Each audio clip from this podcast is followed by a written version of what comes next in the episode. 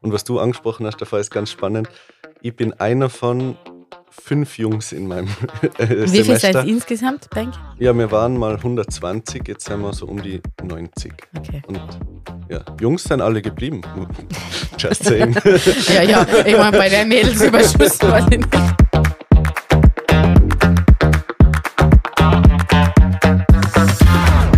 Willkommen zurück aus dem Podcast-Studio der Stubenhocker in Innsbruck.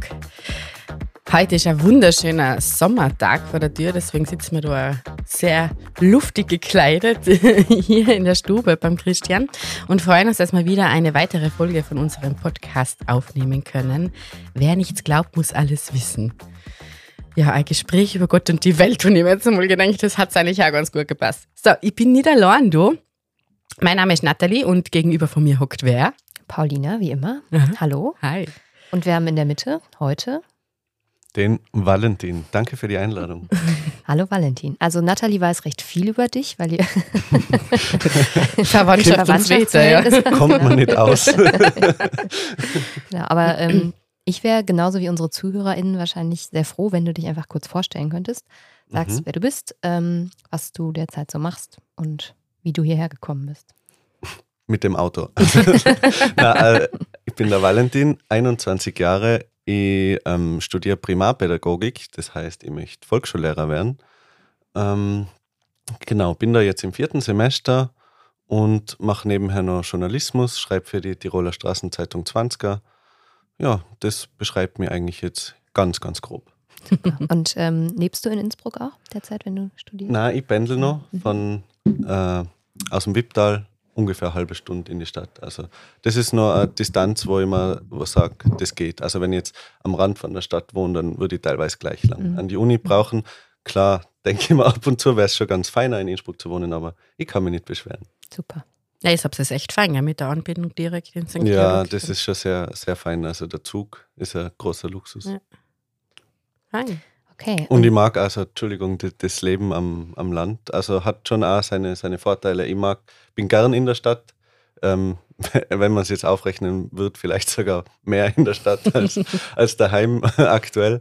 Aber ich mag es dann schon auch wieder heimkommen und die Ruhe. Ja. Ja, da darf ich vielleicht aus dem Nebkästchen plaudern. Sie haben ein wunderschönes Haus in St. Georg mit viel Garten und Mhm. das lädt natürlich ein, dann auch wieder zur Ruhe zu kommen von den Trubel von Innsbruck. Ja. Ich meine, ich immer, wo ich das erste Mal in einer so einer größeren Stadt gewesen bin, wie München oder so, dann meine ich, was ist denn Innsbruck für ein Kaff? Genau. Aber echt ist für so Landeier, wie ich es jetzt auch bin, so vom hintersten Schmirntal, sehr aufregend. Und ich merke das immer, wenn ich so einen ganzen Tag in der Stadt bin. Also ich bin so, also ich fahre so gern wieder heim. Einfach diese, diese Ruhe, viel Grün. Also das merke ich schon. Und eben, du hast einen schönen Rückzug so, den Ja. Georg. ja, vor allem halt auch viel Platz da haben. Also Ja. das ist schon ein, ein Luxus. Ich erlebe die Stadt gar nicht so, also dass ich jetzt wieder die Ruhe braucht daheim im Sinne von, die Stadt nimmt mehr Energie. Ich finde, das ist eine andere Art von Energie, die einem eine Stadt so geben kann. Also einmal der, der sogenannte Trubel oder äh, das gibt auch viel. Aber dann ist einmal wieder fein, wenn es ein bisschen ruhiger ist oder wenn man da zurück kann, wo man halt auch irgendwie aufgewachsen ist. Mhm. Ja. Wie ist das eigentlich Münster? Ist Münster, äh, keine Ahnung, ist jetzt vielleicht echt eine blöde Frage, weil äh, wird jetzt viel größer sein wie Innsbruck, aber wie ist, was ist da in Münster? Also Nathalie fragt, weil ich aus Münster komme. ja, ähm, Münster ist sehr platt, also haben wir schon mal drüber gesprochen, Mhm. dass es da quasi keine Berge gibt. Ähm, Münster ist relativ weitläufig, also äh, hat einfach viel mehr Fläche, dadurch, dass es keine Berge gibt und keine natürlichen Begrenzungen. Ähm, und es ist eine sehr grüne Stadt. Mhm. Hat über 300.000 Einwohner ähm, und ist sehr, also ist deutlich größer als Innsbruck, aber eben dadurch, dass es weitläufig ist, fällt es nicht so auf. Also es ist nicht gedrängt. Ähm, und ich bin aufgewachsen am Stadtrand ähm, in einem sehr, wie sagt man, heimeligen Viertel. also so vier Kilometer aus der Innenstadt entfernt. Ähm, und wir sind aber immer eigentlich Fahrrad gefahren, überall hin. Und äh, ja, ich weiß jetzt nicht so genau, was du eigentlich wissen na, wolltest. na, na, na, einfach nur. Also die, die Stadt- Stadt-Land-Erfahrung habe ich ja vor allem hier gemacht, weil Ja. ich habe in Absam gewohnt, jetzt fast ein Jahr. Ähm, und hat merke jetzt auch, wo ich wieder in der Stadt wohne, dass mir das manchmal fehlt, so dieses einfach abends aus der Stadt rausfahren und dann nochmal zehn Minuten nach Hause laufen von der Bushaltestelle und an Schafen vorbei und so. Wobei Absam jetzt noch nicht so ländlich ist wie das Hübtal, aber halt schon ein Dorf einfach. Ähm, und kann das aber bestätigen, was du sagst. Also, es ist, dass die Stadt einem eine andere Art von Energie gibt. Also, es ist irgendwie lebendig. Ne? Also, mhm. Trubel, es ist so, ähm, man hat das Gefühl, es ist, ähm, es wiegelt auf innerlich, aber mhm. auch im positiven Sinne ja, irgendwie. Auf jeden Fall. Genau. Und trotzdem merke ich, dass ich mir gerade doch dann auch am Wochenende oder irgendwie an freien Tagen, ähm, dass es mich in die Natur zieht. Also, dass ich dann das Bedürfnis habe, irgendwie mal in den Wald zu gehen und keine Stadtgeräusche zu hören, keinen Autolärm, sondern einfach irgendwo auf einer Bank zu sitzen und nur Vögel und Rauschen der Blätter und keine Ahnung. Also ich bin jetzt schon sehr alt, nachdem ich gestern 32 geworden bin. ja, Happy Birthday nachträglich, Paulina, ja. Fühlt sich sehr alt an.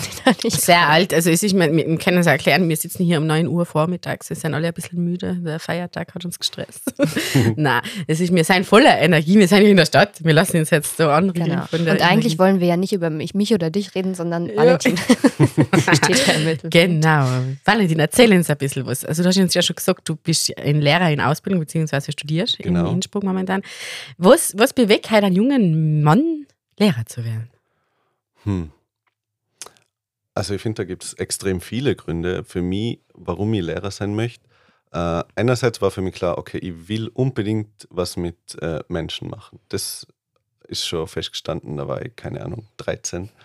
Und äh, dann habe ich im Elisabethinum in, in Axams ein freiwilliges soziales Jahr gemacht. Da war ich in einem in der Inklusionsklasse und am Nachmittag in einer Nachmittagsbetreuung.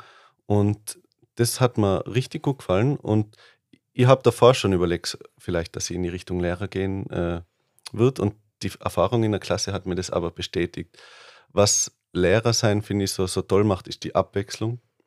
Also gerade in der Volksschule, es ist ein unglaublich abwechslungsreicher Beruf. Ich kann ähm, ich unterrichte jedes Fach bis auf Religion mhm. äh, dann eigentlich. Und vielleicht ist dann bis dahin der Mangel so groß, dass es dann auch nicht mehr so streng ist mit den Zusatzausbildungen, weiß ich nicht. Ähm, genau.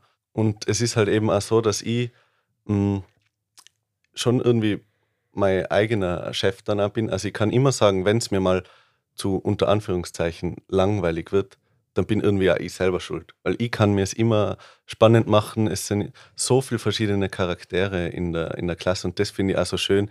Jedes Kind ist einfach anders und diese Vielfalt macht es so extrem spannend und gerade mit, mit Kindern auch zu arbeiten. Und ja, ich habe schon das Bedürfnis, irgendwie einer sinnvollen Tätigkeit nachzugehen und da habe ich das Gefühl, das wäre absolut der Fall, wenn ich Volksschullehrer mache. Und irgendwie will ich auch so gewisse Werte vermitteln, die Welt ein bisschen offener gestalten und da habe ich halt das Gefühl, dann setzt man so an der Wurzel an irgendwie, bei den Kindern, die die Zukunft gestalten und das finde ich einen wunderschönen Gedanken. Auch. Schön. Wirklich schön, ja. ja. Ähm, was für Werte sind es? Also, weil du jetzt gesagt hast, du willst die Welt etwas offener gestalten. Ja, ein Wert wäre eben zum Beispiel Offenheit.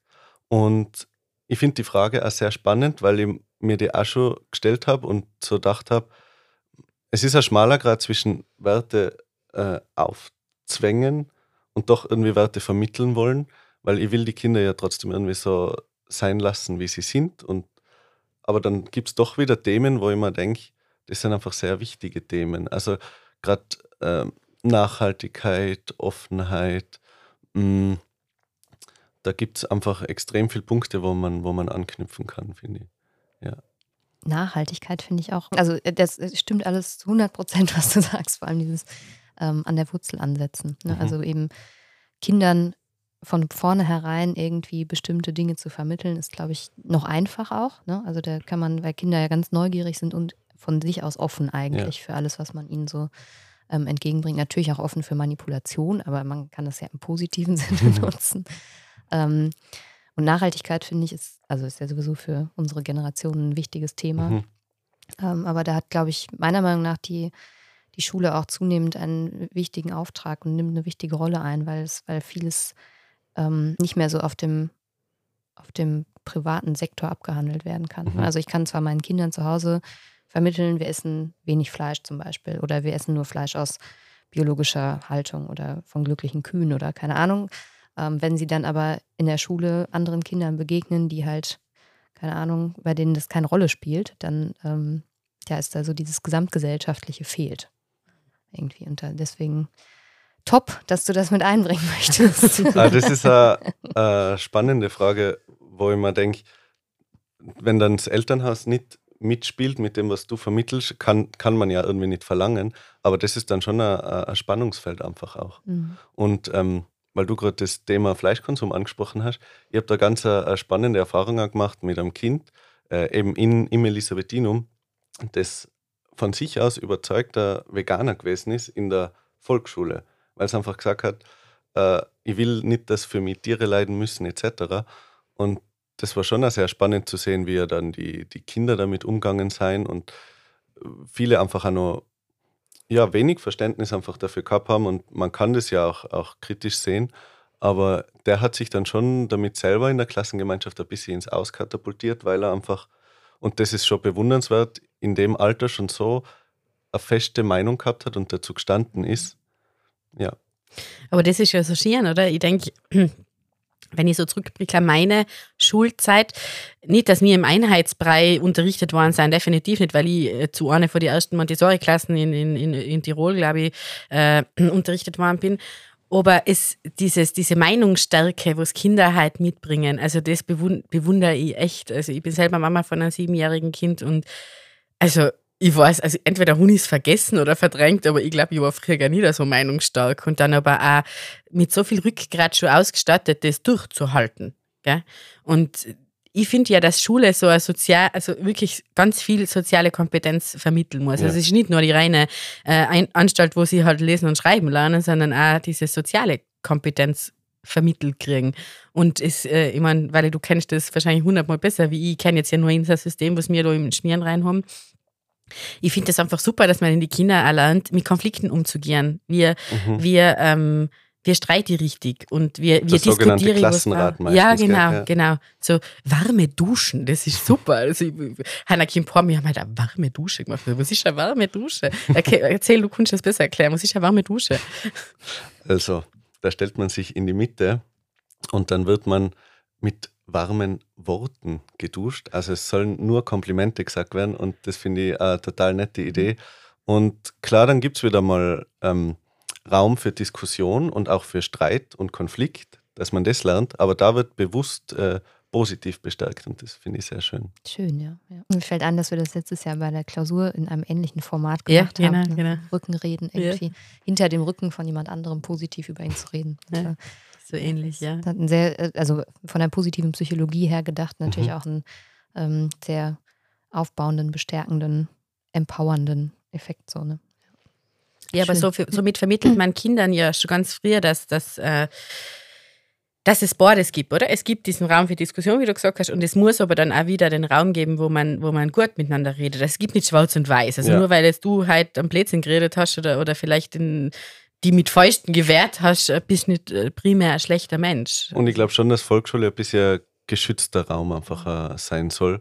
Ähm, ich kann, weil ich es davor angesprochen habe, Themen wie, wie Nachhaltigkeit und, und Klimaschutz und so, finde ich wichtig, dass man das aufgreift.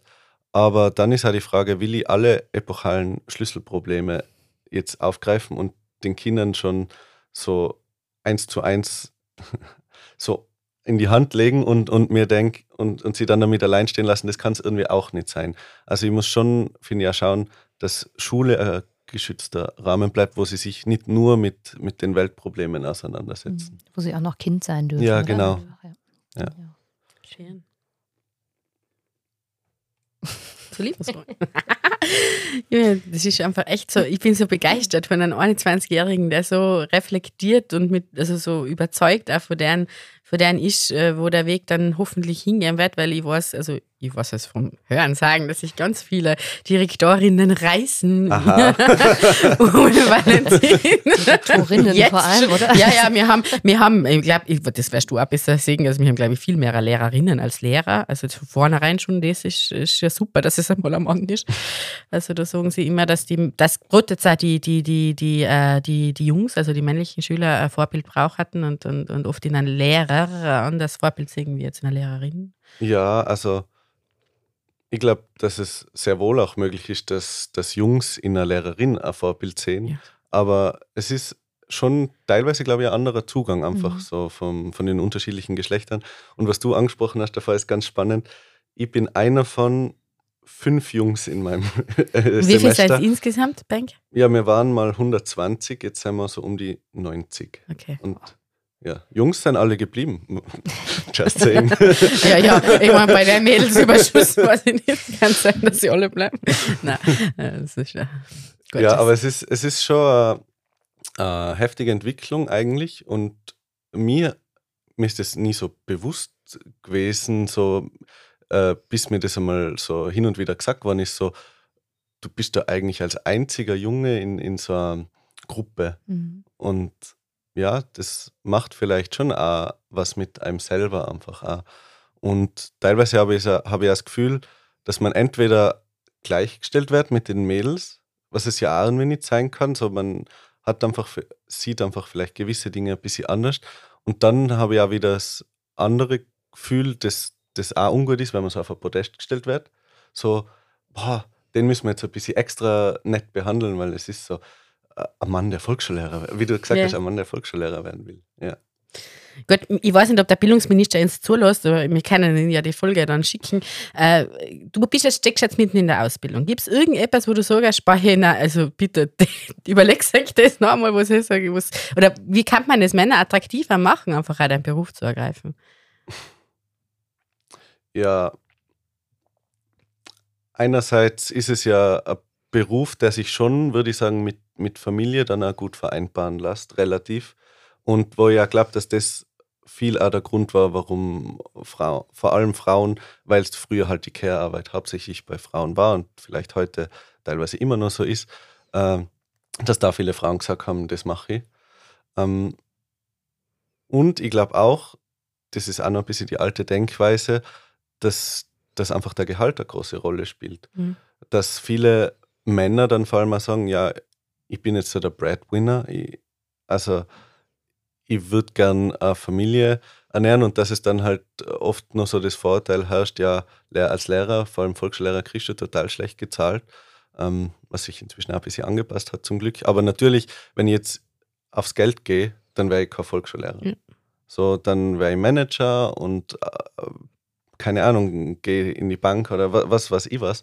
Und da habe ich halt immer schon gesagt, das wäre nichts für mich, so mit Zahlen zu, zu jonglieren. Das mache ich in der Volksschule bis zum Zahlenraum Millionen, aber in der vierten. Aber sonst äh, einfach so vor dem Computer hocken den ganzen Tag und nie die spannenden Interaktionen zu haben, das wäre nichts für mich. Also ist Volksschullehrer eine gewisse, brauchst eine gewisse Berufung dazu, dann auch Lehrer zu werden, weil man sich ja dann entscheiden muss, äh, steile Karriere, Ja. wobei das ja auch nicht bei jedem heißt, das jetzt also jeder andere Beruf. Na, finde ich auch nicht. Und man hat dann schon auch Möglichkeiten, denke ich. Man kann dann auch sagen, okay, vielleicht gehe ich dann Richtung Erwachsenenbildung oder mach mir da. Es gibt zum Beispiel Lehrer, ja, Lehrerinnen, muss ich jetzt sagen, hauptsächlich, die sich dann auch selbstständig gemacht haben, indem sie ganz viel Material zum Beispiel produzieren und, und das dann Lehrpersonen anbieten.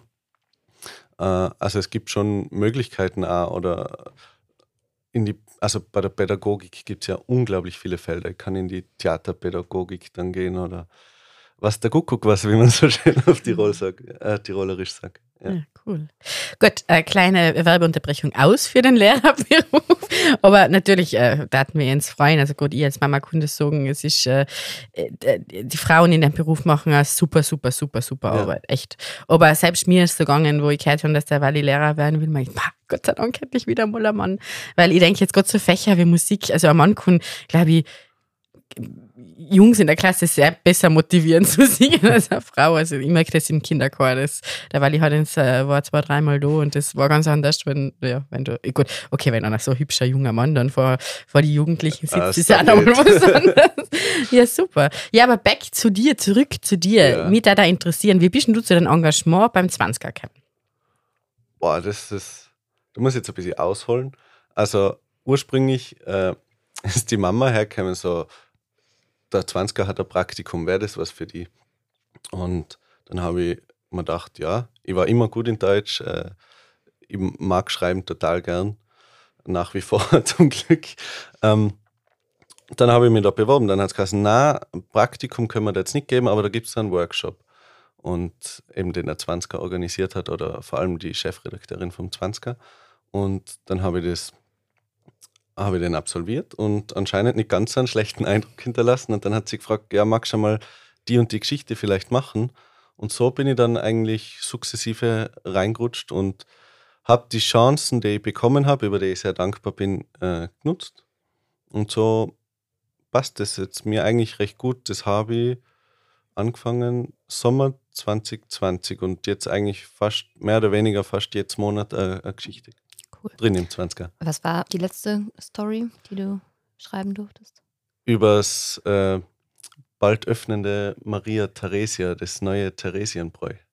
Ah, okay. Und das war sehr spannend, weil das war so meine erste Gastro-Geschichte und ich habe gar nicht gewusst, wie, wie man sowas eigentlich dann aufbaut, aber ist mir, glaube ich, relativ gut gelungen. Und das ist auch das Spannende im Journalismus, wie auch ähm, im Alltag eines Volksschullehrers, dass du dich einfach mit so vielen Themen auseinandersetzen musst und dass es so unglaublich allgemeinbildend ist. Und das ist sehr toll, weil man sagt ja immer, man lernt nie aus. Mhm. Und als Volksschullehrer und Journalist schon dreimal nicht, weil du eben mit so vielen neuen Themen immer konfrontiert bist. Und das ist mir auch wichtig, dass ich immer was Neues lerne, dass es immer spannend bleibt.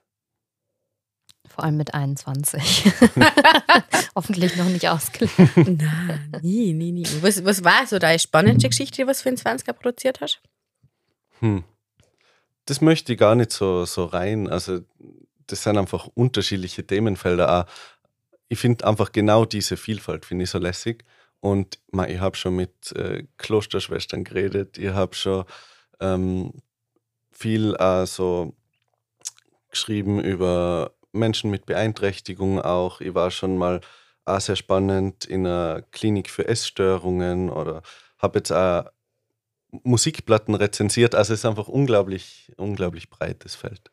Das heißt, auch da hast du eigentlich ähm, viel Kontakt mit Menschen. Ne? Also wenn du jetzt nicht ja. gerade Musikplatten rezensierst, aber ansonsten viel Kontakt mit Menschen und ähm, Einblick in Lebenswelten irgendwie, mhm. oder?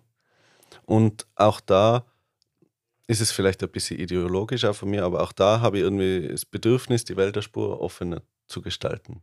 Und das gelingt halt auch, indem man gewissen Themen Sichtfeld gibt, sei es in der Klasse, sei es in der Zeitung.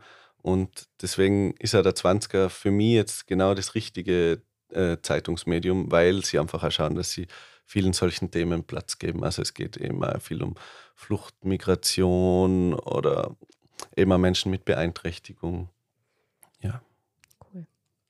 Wohl voll cool.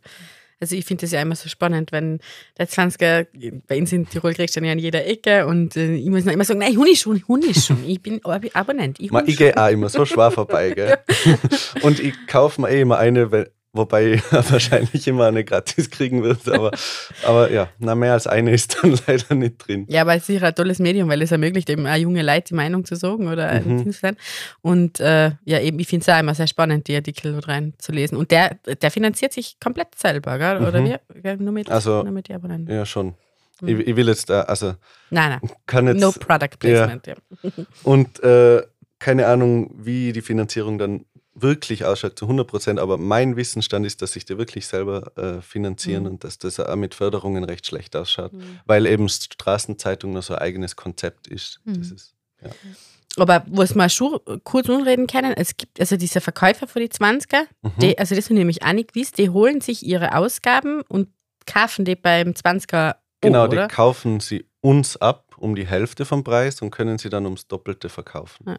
Also wenn jetzt eine Ausgabe zum Beispiel 3,40 kostet, dann kommen Sie her, kaufen Sie bei uns um 1,70.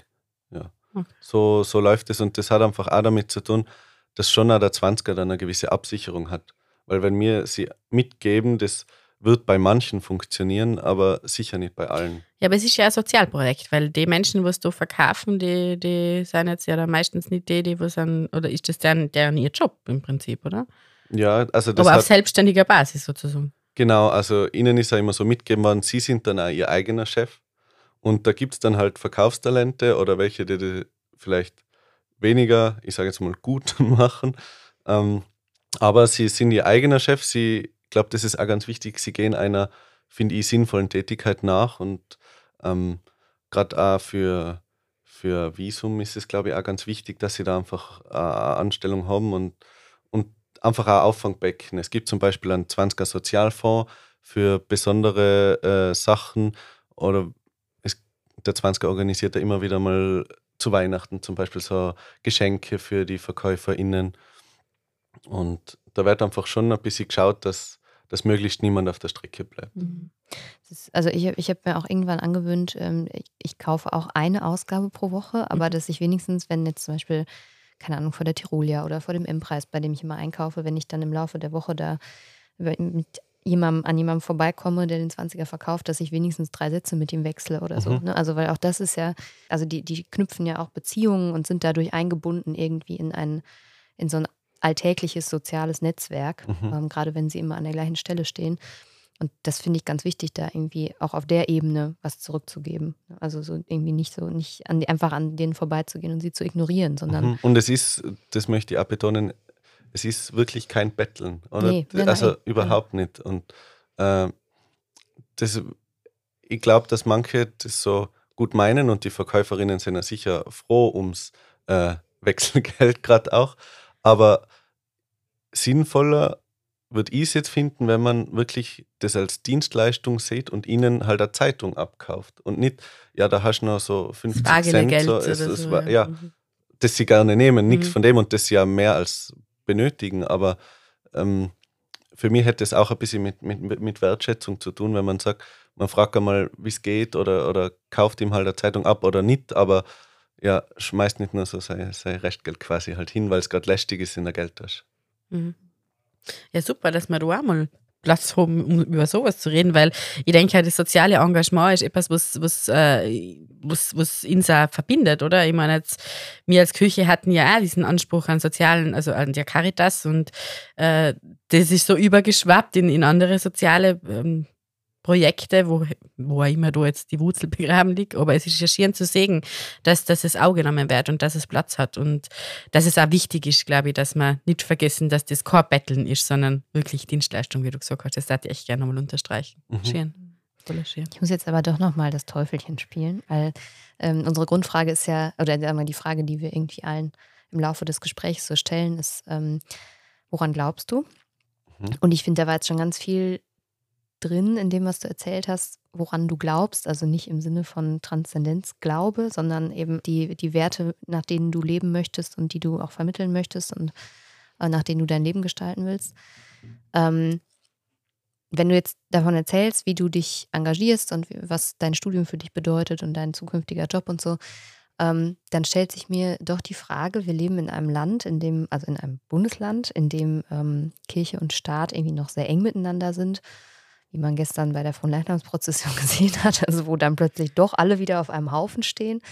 Ähm, und du hast jetzt gerade schon gesagt, Nathalie, irgendwie vieles ist so, oder wir gehen davon aus, dass manche Dinge im kirchlichen Bereich entstanden sind, gerade im karitativen Bereich, und die jetzt irgendwie so sich verbreitet haben von selbst irgendwie.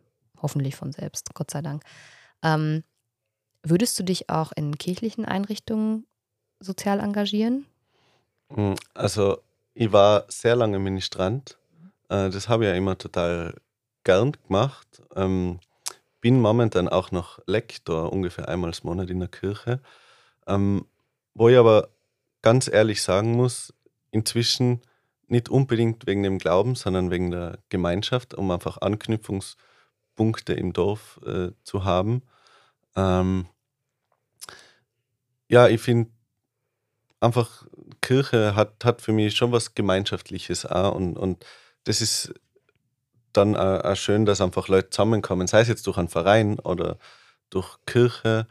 Mm, und diese enge Verwogenheit von Kirche und Staat oder, oder Bund oder, oder was auch immer, ähm, da denke ich ein bisschen kritisch drüber eigentlich, wie du angesprochen hast. Klar, das lässt sich nicht vermeiden, weil die Kirche einfach damals auch, weil wir von Werten geredet haben, die waren, die die Werte vermittelt haben, ähm, würde ich mal sagen.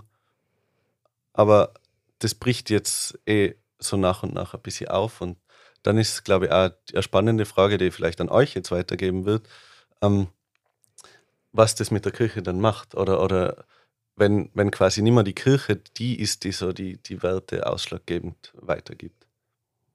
Was ihr da sagen würdet. Ist eine schwierige ja, Frage. Werde jetzt da. Ganz schwierig. so, wo fangen wir an? ähm, ich glaube, also das ist deshalb spannend, die Frage, weil ähm, wenn du sagst, es geht zum Beispiel um Nachhaltigkeit und Offenheit, also das ist das, was du vermitteln möchtest, das sind Werte, die dir wichtig sind, dann ist ja die Frage, wären das Werte, die die Kirche überhaupt vermitteln kann? Also bei Nachhaltigkeit, wir haben das Thema Schöpfungsverantwortung, das, da wären wir ein großer Player, wenn wir es dann leben könnten, also wenn wir es irgendwie mhm. auch noch an den Mann und an die Frau bringen könnten. Ähm, bei Offenheit ist halt die Frage. Also ich glaube, da kommt es drauf, drauf an, ähm, mit wem du sprichst. Und das wird ja, der Kirche wird ja eher nicht mehr als offene und tolerante Institution wahrgenommen, im Gegensatz zu vielen anderen ähm, Organisationen und zu unseren gesellschaftlichen Narrativen und Paradigmen, mit denen wir arbeiten im Moment. Und das macht, das macht was mit Kirche, glaube ich. Also, mhm. dass wir so von diesem, eben von dem sozial engagierten, liberalen, ähm, irgendwie dem, die Gesellschaft weiterbringenden und auch kritischen gegenüber zum Staat oder zu, ähm, zur Gesellschaft in eine Ecke geraten sind, auch nicht unberechtigt, ähm, die halt eher in die andere Richtung sich entwickelt. Also mhm. eher so das, das Rückständige und Verschlossene und ähm, eben, also Fra Frauenfrage, ne, Gleichberechtigung. Ähm, wir leben in einem Staat, in dem Gleichberechtigung ein wichtiges Thema ist und in dem sich alle oder viele Menschen Gott sei Dank darum bemühen, ähm, irgendwie geschlechtergerechte Verhältnisse herzustellen. Und gleichzeitig leben wir mit einer Kirche, in der es für Frauen immer eine gläserne Decke gibt. Mhm. So. Ähm, das macht was mit Kirche. Ne? Also das, und, und da bin ich mir, ich bin mir im Moment nicht sicher, ob ähm, diese, dieses, die Wahrnehmung, dass Kirche eher in die, in die, sagen wir mal, jetzt traditionelle, konservative Richtung geht, da bestimmte Rollenbilder unterstützt oder fördert, ähm, ob das nicht noch zu einem weiteren Auseinanderleben führt. Ne? Also ob das, weil es ist ganz oft so, wenn man, auch wenn man in Richtung Identitätstheorien schaut, also egal ob das ähm, kollektive Identitäten sind oder individuelle, ähm, dass Identität sich durch Abgrenzung entwickelt. Mhm.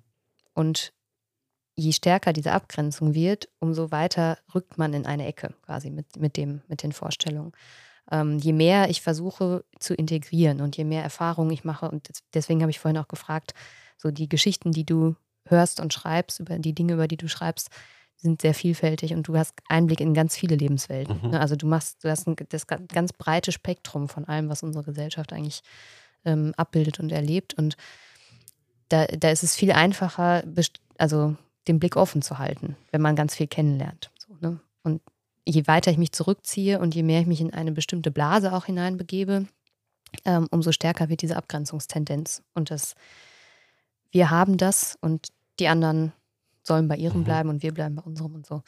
Ähm, ja, bis zu einem bestimmten Grad lässt sich ja nicht vermeiden, in eine, in eine Blase zu kommen. Also, aber, aber eben wichtig, dass man dann doch ab und zu wagt, außerhalb äh, der Blase sich zu bewegen, finde ich.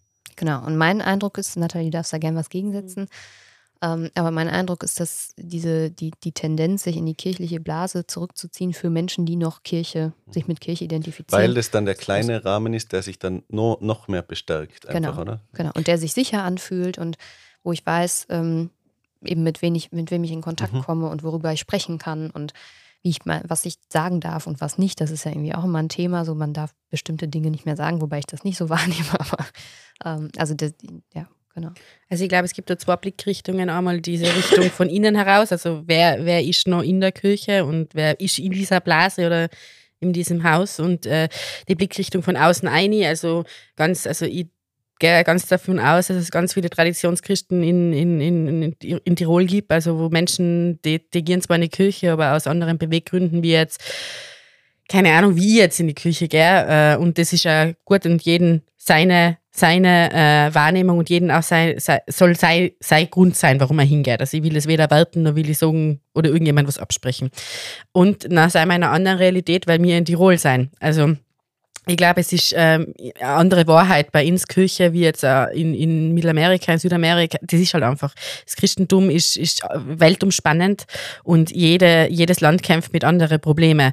Und wo wir halt diesen Wohlstandschristentum nachlaufen, also wir haben ja, also wenn du die Prozessionen anschaust, also für mich ist äh, sehr also wunderschön auf der anderen Seite und auf der anderen Seite habe ich mir gestern echt gedacht, wow, wie viele Leute sind mir in zehn Jahren noch? Also es ist jetzt, mhm. war ein großer Zug gestern und es ist äh, Schmieren, es ist, es hat schon noch was und es, jeder sieht sicher was drin, aber es sind, also es sind immer die gleichen, was, was da sein, gell? Und, und ähm, ich glaube, das ändert schon was. Also ich glaube, es ist auch im urbanen Raum nochmal was anderes wie im ländlichen Raum, aber mir sind uns schon auch in der Diözese bewusst, dass es an der Zeit ist, mehr Offenheit zu leben und das dann auch zu forcieren, weil es anders nicht mehr geht. Und nicht, weil wir so gehoben, dass unsere Kirchen überflüssig sein, mhm. sondern weil mein innerer Antrieb, ja der christliche Antrieb der Nächstenliebe ist, dass ich einfach, ja, ich möchte halt einfach so vielen Menschen wie möglich davon erzählen. Also nicht jetzt von der heilsbringenden Botschaft, das war mir jetzt auch so pathetisch, aber halt einfach auch von den Werten, die was mir, was mir mitbringen. Und da geht es viel um Gemeinschaft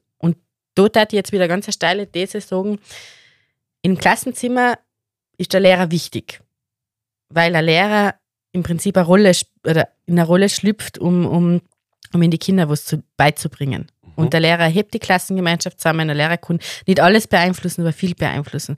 So ist es in der Pfarrgemeinde auch.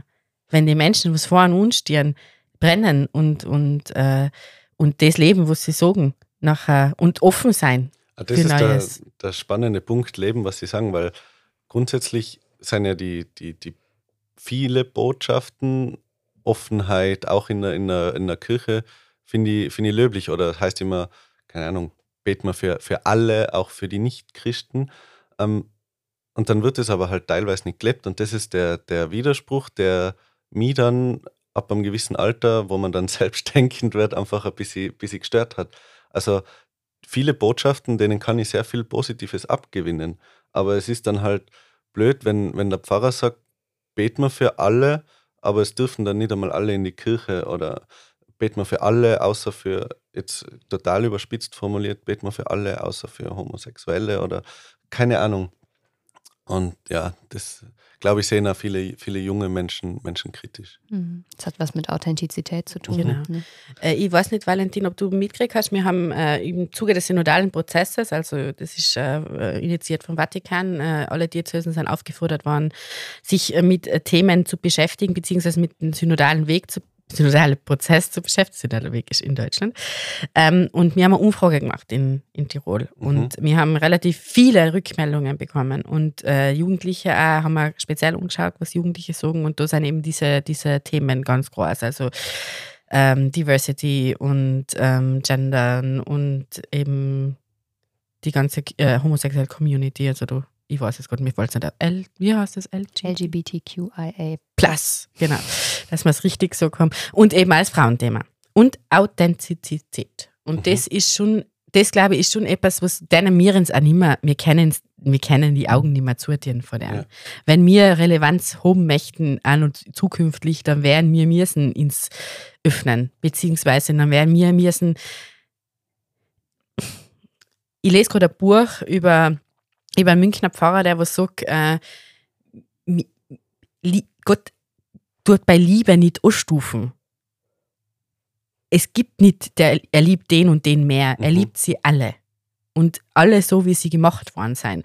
Und ich sage, solche Sachen kehren wieder mehr in den Vordergrund. Wir, ich, ich, ich habe so viel Angst vor den Menschen, warum er immer, ich, ich verstehe es ja selber nicht, was mir da so für ein großes Problem Aber darf ich da kurz einhaken? Also ohne jetzt in eine theologische Diskussion abdriften zu wollen, aber das, was Valentin, was du gesagt hast, ähm, geht ja in die andere Richtung. Also du hast gesagt, du kannst der, den vielen Botschaften was abgewinnen, aber du hast das Gefühl, es ist nicht ernst gemeint, oder? Also es ist so, wie wir es, wir, wir reden darüber, aber wir leben es eigentlich Ja. nicht. Oder wir erzählen davon, aber leben es nicht.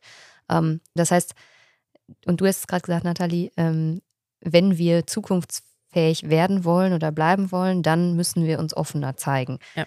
Und das wäre nicht authentisch. Genau. Also authentisch wäre zu sagen, okay, wir schauen uns die Botschaft an, wir schauen in die Bibel, was steht da und versuchen das zu leben und nicht, damit wir irgendwie gesellschaftlich relevant werden oder wieder sein können, versuchen wir ein bestimmtes Bild zu vermitteln. Ne? Ja, Weil Authentizität entsteht da, wo, wo ähm, Botschaft und Praxis quasi übereinstimmen. Und wenn jetzt in der Bibel steht, was nicht in der Bibel steht im Übrigen, ähm, Gott liebt alle Menschen außer Homosexuelle, dann wäre es authentisch, das auch tatsächlich so zu leben. Aber das, was wir ja verloren haben, ist, oder wa- was wir, sagen wir mal, was uns abhanden gekommen ist, ist ähm, das tatsächliche Leben dessen, was eigentlich unsere Werte sind. Ja, aber, aber wenn ich mir jetzt so denke, wenn man, vor der noch nie echt wirklich Angst, weil das ist ja, vor der wir stehen, wenn wir jetzt theologisch reden, oder? Vor der schießt man der Kirche äh, auf der anderen Seite in die Tradition und auf der anderen Seite in diese komplette Liberalität anzudriften. Und für mich, also für meine Lebensrealität, ja, was hat die dann für einen Stand? Ich bin nicht verheiratet, ich habe ein Kind. Ja, die Bibel, was bin ich laut der Bibel? Und da, Alles. ja, ja, das sicher. ist, aber das, das ist halt einfach. Das ja, aber wenn das es authentisch oder? leben taten, dann darf er die wahrscheinlich weder für die so arbeiten, noch darf er die Kommunion Warum? empfangen. Wo in der Bibel steht, dass, dass du nicht Kirche bist? ja, in der Bibel steht man soll Also heiraten. diese Frage, das ist, ich weiß, die ist doof und die Ja. klingt immer fromm, aber in Wirklichkeit ist sie nicht fromm. Die Frage, was würde Jesus tun? Die ist, damit kannst du das, also kannst du alles platt machen, weil Jesus dir mit Sicherheit nicht gesagt hätte, ja, Entschuldigung, Nathalie, also du bist nicht verheiratet, du hast ein uneheliches Kind. Ähm, wir müssen auch mal darüber reden, wie du eigentlich zu Homosexuellen und keine Ahnung was stehst. Und dann überlege ich, ob du vielleicht meine Botschaft weiter verbreiten darfst. ja, aber wie ist ist da, was ist da mit Authentizität gemeint? Also nur wirklich nochmal hinzuschauen, was also, ich meine jetzt äh, Bibelexegese zu machen, nochmal genau drauf zu schauen, was, was steht dort rein und wie leben wir das oder wie meinst das jetzt? Ja, die Bibelexegese müssen wir nicht machen. Es gibt 2000 Jahre Literatur dazu und das, also mein, meiner Wahrnehmung nach ist, ganz, ist das Problem, dass die Theologie sich relativ einig ist. Ne? Also es gibt natürlich unterschiedliche theologische Positionen, ähm, auch zum Beispiel zur Frage, ob Frauen zu Priest, zum Priestertum zugelassen werden sollten oder nicht. Ähm, aber wir, wir haben das alles. Wir müssen es nur mal auswerten und uns danach ausrichten. Mhm. So. Das tun wir nicht. Ich habe mir jetzt da während der Diskussion zwischen euch zwei irgendwie gedacht, kann man Glaube und Kirche trennen? Weil ich habe das Gefühl, es gibt schon Leute, die an irgendwas glauben, sei es Gott, sei es Schicksal, sei es irgendwas anderes Übernatürliches. Aber wenn wir jetzt im, im theologischen Glauben bleiben, äh, die jetzt vielleicht sogar an Gott glauben, aber mit der Institution Kirche irgendwie so Schwierigkeiten haben, ja, ist, geht das? Ist sowas möglich als Christ? Christin? Ich glaube, das ist fast die Regel mittlerweile. Also, dass die Menschen ihren, ihren individuellen Glauben von dem, was Kirche sagt, also was kirchliche Lehre ähm, vermittelt, abspalten. Weil, weil eben das, was kirchliche Lehre in vielen Bereichen, nicht in allen natürlich, aber in vielen Bereichen ähm, vermittelt, irgendwie so weit weg von dem geht, was sie in ihrem Leben erfahren und erleben. Mhm. Ähm, die Frage, und, und da ist eben die Frage, wer muss sich anpassen? Ne? Also ist, sind es die Menschen, die sich an kirchliche Lehre, die menschlich gesetzt ist, letztlich ja auch, ähm, anpassen müssen? Oder ist es die Kirche, die sich auch nicht in jedem Bereich und nicht in jedem Detail, aber die, die eigentlich ja das abbilden soll, was die Menschen sind. Also Menschen sind Kirche. Ne? Kirche ist kein, das ist wie, wie der Staat auch. Das, das versuche ich immer mit meinen Brüdern zu diskutieren, die mir nicht glauben wollen, leider. Ähm, aber das ist ja kein, kein unabhängiges Konstrukt, was irgendwie aus sich heraus existiert. Also weder Kirche noch Staat, sondern die, der, die Menschen machen den Staat und die Menschen machen die Kirche. Und da, wo das auseinanderfällt, ist es vorbei. Also für mich. Ja, stimmt auch. Und ich, Valentin, ich glaube, das, das, ich, ich glaube, es ist so. Ich glaube, dass es diesen Glauben, der was tief in das, oder diese Sehnsucht, ich will das jetzt gar nicht glauben nennen, oder diese Sehnsucht nach, nach irgendetwas, was nicht erklärbar ist, in jeden reinsteckt und ähm, Kirche ein Bereich ist oder eine Institution ist, die das versucht auszubuchstabieren für, für manche. Und, und wir buchstabieren halt wahrscheinlich noch immer in der Sprache von vor 2000 Jahren, wo es halt keiner mehr versteht oder verstehen will. Und für mich stellt sich die Frage nicht, wer sich bewegen muss. Ich bin der Meinung, dass sich Küche bewegen muss. Also ich bin, bin da vielleicht echt naiv. Und ja, aber vielleicht, vielleicht ist auch dies, also ist auch schon der, die, die Formulierung ähm, nicht günstig, weil wenn ich davon ausgehe, dass Kirche eben kein unabhängiges Konstrukt ist, dann kann Kirche sich nicht einfach aus sich heraus bewegen, sondern es sind die Menschen, die das gestalten, die in eine andere Richtung gehen müssen oder die, die, die die Räume öffnen müssen. Darum geht es ja eigentlich. Ne? Ja, aber also wenn man es jetzt politisch sehen, dann sind schon viele abhängig von denen, was im, keine Ahnung, für ihn ist es der Vatikan jetzt, was im Vatikan unten entschieden wird, oder? Im, ich meine, natürlich hängt es von Menschen, und das ist ja das, was ich davor gesagt habe, äh, gleich wie im Klassenzimmer der Lehrer ist ja in der Vollgemeinde Meinung, Meinung macht, das, das Leitungsteam irgendwo äh, verantwortlich für das, wie, wie, wie transportiere ich in seine Lehre, oder? Ich meine, es gibt einen Lehrplan, in der Schule und jeder Lehrer geht den Lehrplan anders tun und am Ende des Jahres kommt das Gleiche aus. Und so kann man es ja umdiskutieren in, in die Kirche. Ja, wir haben einen Jahresplan und wir das. Es liegt ja wohl am, am Pfarrer oder, oder an den vorstehenden Personen. Wenn, wenn ich was predige, was ich nicht leben kann, nachher wäre ich nicht ich nicht authentisch, oder? Aber wenn ich wirklich hergehen und sagen, kann, hey, die Lehre, so geht's das und das und wir müssen miteinander schauen und mir geht's auch, mir fällt das auch schwer, das ist ganz ein anderer Zugang, meiner Meinung nach. Ich finde das einen, einen guten, schönen Vergleich, weil man denkt, gerade eben beim Lehrplan, es, der steht da und an den, an dem muss man sich ja erhalten, aber wie, wie ich den Lehrplan auslebe, das steht komplett mir offen. Und äh, eben, ich muss nicht einmal irgendwelche Methoden, also ich habe komplette Methodenfreiheit ich, und ich kann die Sachen auch schon vielleicht auch zum Wohle, ich bleibe jetzt im Beispiel der Kinder, schon ein bisschen so drehen, sage ich mal, äh, dass es, äh, dass es äh, lässig ist und, und dass gewisse Themen einfach Platz finden. Weil vielleicht, es steht jetzt, vermute ich mal, ich habe einen Lehrplan, das ist nicht 100% auswendig im Kopf, es steht jetzt zum Beispiel sicher nichts über, über Klimaschutz so per se drin. Es wird drinstehen, dass man Nachhaltigkeit schon auch vermitteln soll oder dieses und jedes, jenes Thema. Mm, oder dass man, es wird sicher auch nicht drinstehen, zum Beispiel, dass man philosophiert, so philosophieren soll viel mit den Kindern. Aber da kann ich schon Argumente dafür finden, äh, dass sie die Themen einbringen kann in Unterricht. Genauso könnte ich vielleicht in der Kirche Argumente für gewisse Themen finden, dass die auch Platz haben. Genau, aber das ist ja, also ich habe jetzt gerade gedacht, für dich ist ja als Lehrer auch wesentlich, du kannst eigentlich gar nicht an den Kindern vorbei unterrichten. Also du kannst natürlich deinen Lehrplan so durchziehen, wie, wie er vorgegeben ist und kannst das machen, was du für richtig hältst. Aber es kommt der Punkt, wo die Kinder vielleicht einfach nicht mitmachen. ne? ja. Und da kann die Methode noch so, ähm, noch so pädagogisch wertvoll sein. Wenn sie keinen Bock haben oder sie das Thema nicht interessiert, dann musst du vielleicht, also musst du an irgendeiner Schraube drehen und was verändern und überlegen, wie gehe ich die ganze Sache anders an? Oder mhm. vielleicht ist die Methode doch gerade nicht geeignet, weil sie zu aufgeregt sind oder irgendwie so. Ja. Ähm, das heißt, du musst als Lehrer die Bedürfnisse deiner SchülerInnen irgendwie kennen und erkennen. Ne? Mhm. Und das ist das, was, glaube ich, vielen ähm, Verantwortlichen in der Kirche fehlt. Also die, die Fähigkeit oder die, die, die Offenheit, auf die Leute zuzugehen, hinzuhören, zu fragen, was interessiert euch denn eigentlich? Oder was wünscht ihr euch? Oder ne, was, was, eben, welche Bedürfnisse habt ihr? Also wenn du jetzt sagst, für dich hat Kirche irgendwas mit Gemeinschaft zu tun. Und du bist aber vielleicht in einer Pfarrgemeinde, die immer weiter ausstirbt und wo diese Gemeinschaft irgendwie nicht mehr spürbar ist, dann ist klar, dass du auch irgendwann sagst, ja, ähm, der wesentliche Faktor, warum ich hier war, der ist irgendwie weg, also suche ich mir was anderes. Ja. ja.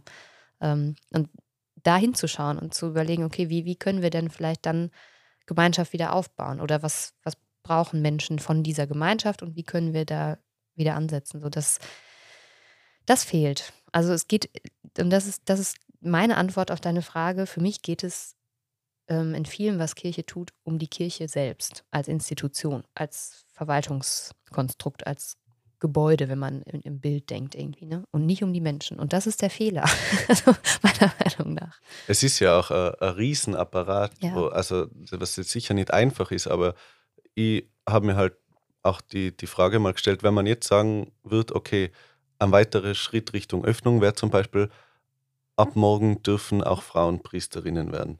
Wäre das so einfach möglich oder hängt da einfach so viel zusammen? Ist das, also, und das kann man ja sicher auch nicht jetzt zum Beispiel in Tirol beschließen, weil das wird ja dann Welle machen. Mhm. Und also das wird ja dann den ganzen Apparat betreffen. Und ich glaube, dass das halt also schwierig ist, weil, weil man im Kleinen vielleicht nicht so viel verändern kann, befürchte ich jetzt, ist jetzt meine, meine Behauptung, wie man es vielleicht gern hätte. Hm.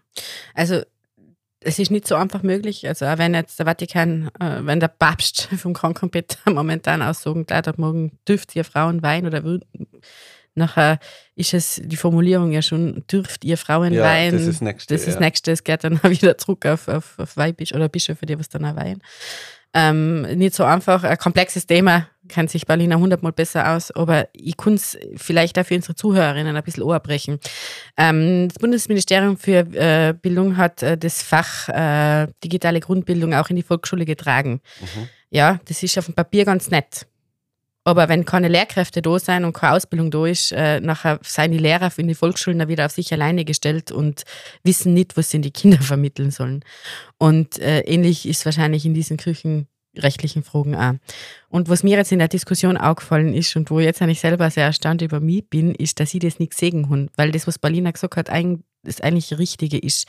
Es ist vielleicht an mir, an meiner Persönlichkeit geschuldet, dass ähm, ich auch gerne an diesen Mauern rütteln würde und diese Institution ändern will, weil ich ja getrieben, also mein, also mein Antrieb ja auch das ist, dass man nur von innen heraus was ändern kann, aber eigentlich stimmt das, was du gesagt hast, es geht, mit mir sollten viel mehr die Menschen im Blick nehmen und nicht dieses, diese, dieses, dieses Gebäude da um, weil ja, das ist ein großer Dampfer, bis der mal gebremst hat, dauert es wahrscheinlich auch noch ein paar hundert Jahre. Und dann ändert sich vielleicht auch von selbst ganz vieles. Ne? Also weil, weil die Hoffnung natürlich immer ist, dass also auch meine Hoffnung ist, dass es auch in 10, 20 Jahren noch Menschen, viele Menschen und vielleicht sogar wieder mehr Menschen geben wird, die irgendwie Lust haben daran mit, also einfach wirklich Lust mhm. haben mitzumachen und irgendwie was finden, wo sie sagen, okay, da, ähm, da kann ich wieder einhaken. Und zwar nicht an der Institution, sondern irgendwie bei dem, was die anderen Menschen, die da sind, machen.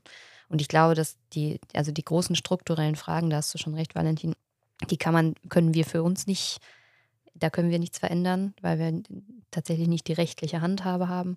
Ähm, und die werden sich auch nicht in den nächsten zehn Jahren auf der Weltebene lösen. Also da gehe ich fest von aus, weil dafür ist eben die, die, globale, also ein, es gibt keine Institution, die so groß ist und so viel umfassen muss und so viel bedenken muss wie Kirche. Also wie die katholische Kirche mit ihren, die eben, die es eben auf der ganzen Welt gibt und die so viele ähm, Lebenswelten und Lebensrealitäten und kulturelle Kontexte irgendwie miteinander vereinen muss. Ähm, deswegen die großen strukturellen Fragen werden sich so schnell nicht lösen, aber ich glaube halt schon, dass man im Kleinen ähm, in der, im Umgang mit den, mit den Bedingungen vor Ort, dass da irgendwie ganz viel möglich ist und das ist ja am, am also die, das war so schön, als du am Anfang gesagt hast, so dein Hauptgrund irgendwie in die Volksschule zu gehen, ist, dass du auf jeden Fall was mit Menschen machen wolltest. Ja. Und das ist ja, also das ist auch mein Beweggrund, ne, warum ich letztlich vielleicht doch zur Kirche gegangen bin, weil ich gedacht habe, da ähm, habe ich die Vielfalt menschlichen Lebens und kann mit Menschen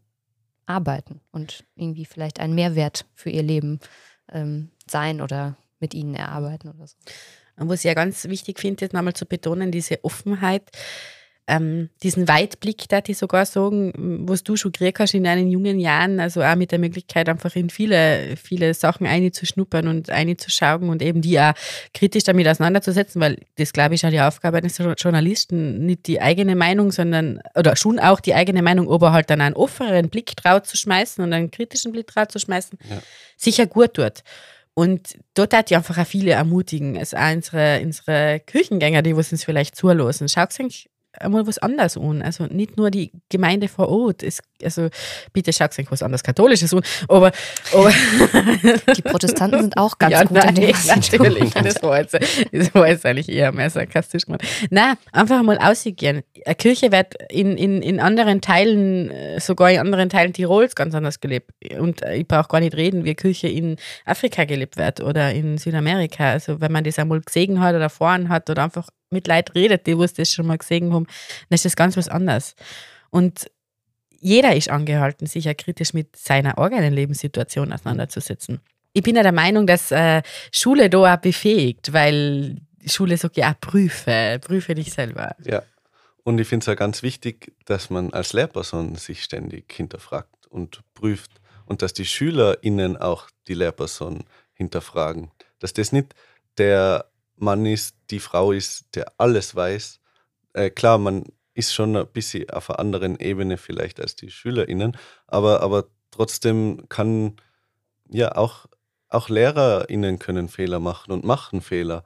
Und auch das finde ich schön, dass man, dass man das vermitteln könnte, dass man sagt, wir machen alle Fehler, aber das ist nichts Schlechtes. Wir können, wir können daraus lernen. Und so eine offene Fehlerkultur in der Klasse fände ich ja unglaublich wichtig. Voll. Mir fällt jetzt gerade ein, ich muss euch kurz erzählen, wie es in meiner Kindheit war. Ich hatte nämlich einen ähm, Grundschullehrer, Herr Schwarkenberg, vier Jahre lang. Und bei uns war das tatsächlich so, also wir hatten eine sehr kleine Grundschule für Münsteraner Verhältnisse. Wir hatten vier Klassen nur und vier Lehrer dementsprechend. Ähm, zwei männliche, zwei weibliche, zwei männliche Lehrer, zwei weibliche Lehrerinnen. Und ähm, meine Mutter erzählt immer das Totschlagargument, also mein Totschlagargument war immer, Herr Schwarkenberg hat das gesagt. Also mhm. ich so in dem Moment, wo ich irgendwie was durchsetzen wollte zu Hause oder gedacht habe, ich habe recht, ähm, war immer Herr Schwarkenberg hat das gesagt. Zum Beispiel habe ich irgendwann mal behauptet, dass ähm, wenn ich eine Feder vom Balkon schmeiße, ähm, dass, es, dass die genauso schnell unten landet wie ein Stein, weil wir, hat, wir hatten irgendwie das ausprobiert im Vakuum. Ne? Und im mhm. Vakuum ist ja tatsächlich, gibt dadurch, dass es keinen Luftwiderstand gibt, ist alles gleich schnell. Ja. Und ich habe immer behauptet, das würde vom Balkon genauso funktionieren. Und habe mich dann aber geweigert, es fortzuführen, sondern habe einfach nur gesagt, Herr Schwagenberg hat das gesagt. Und das war. Ja. Also insofern ähm, ist es, glaube ich, ganz wichtig, dass man den SchülerInnen vermitteln kann, irgendwie, ähm, wir machen alle Fehler und nur weil das, weil ich das gesagt habe, ist das nicht das Nonplusultra. Ja. Aber die Gefahr besteht, dass sie es trotzdem so auffassen, weil man eben Vorbild Fall. ist und irgendwie. Ja. Also, also.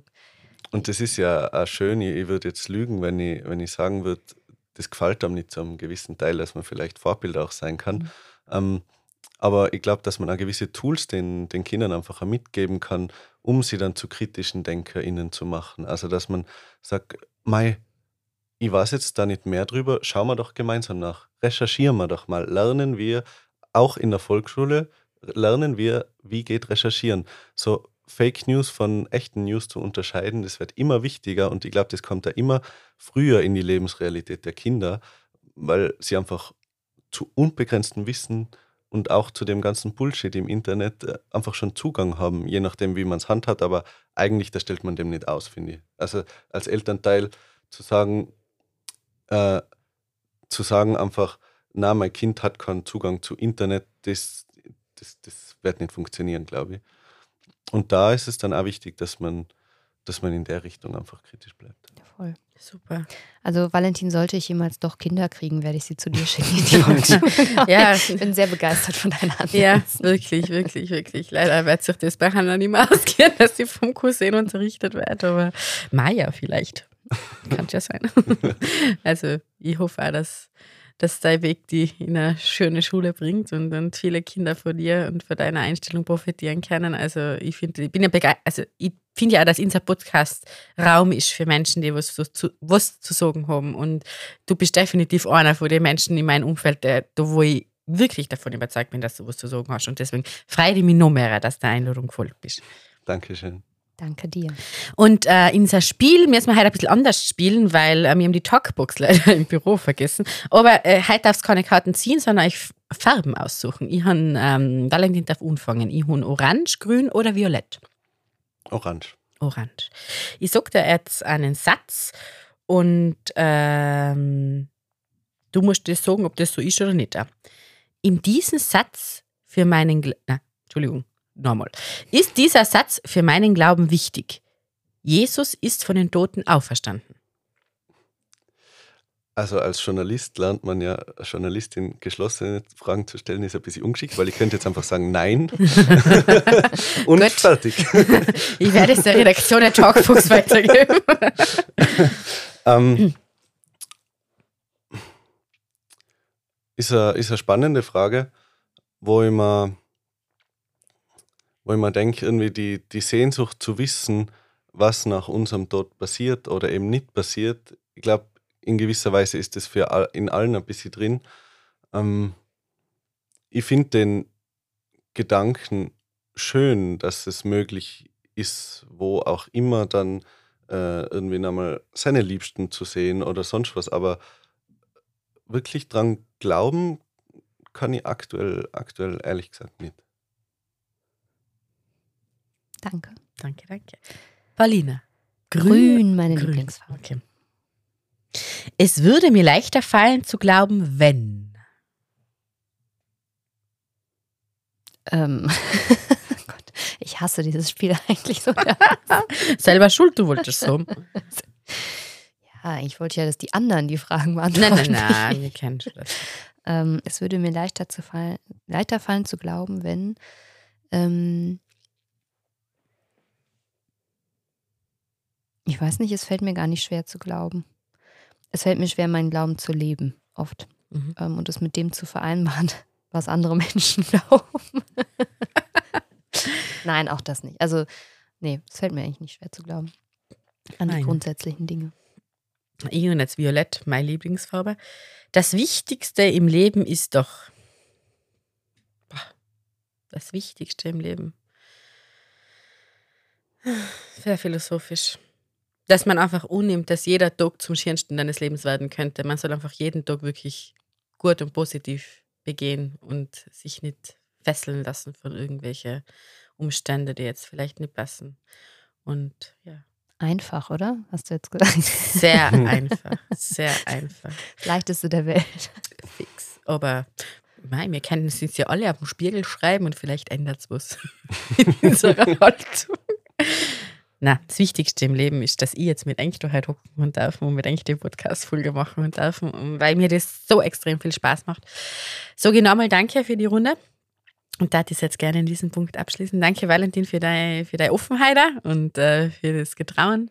Paulina, für deine Anwesenheit und deine super, super, super tollen Einwände. Ich finde es immer super toll, wenn du so die theologische Seite, die Fachkompetenz mit dich bringst. Das ist echt, das ist super.